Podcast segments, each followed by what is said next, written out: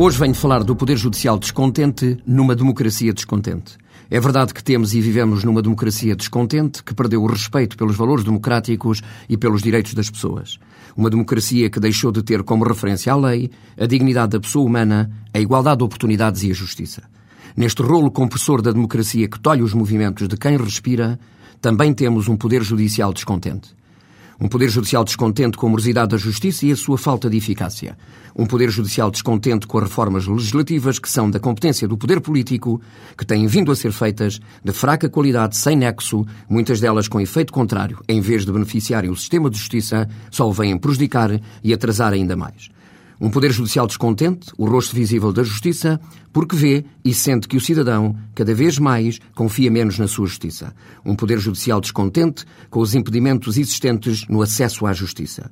Um Poder Judicial descontente com o estado de degradação e de envelhecimento dos tribunais, sem condições físicas e humanas, onde os juízes nem sequer têm gabinetes para trabalhar ou para receber os advogados.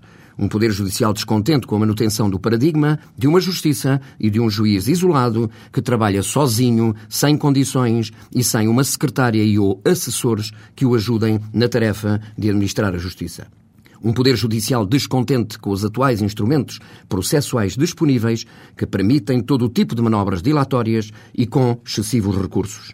Um Poder Judicial descontente com os critérios e métodos de seleção e formação profissional inicial, complementar e permanente, de todos quantos trabalham nos tribunais, porquanto se revelam inadequados e insuficientes.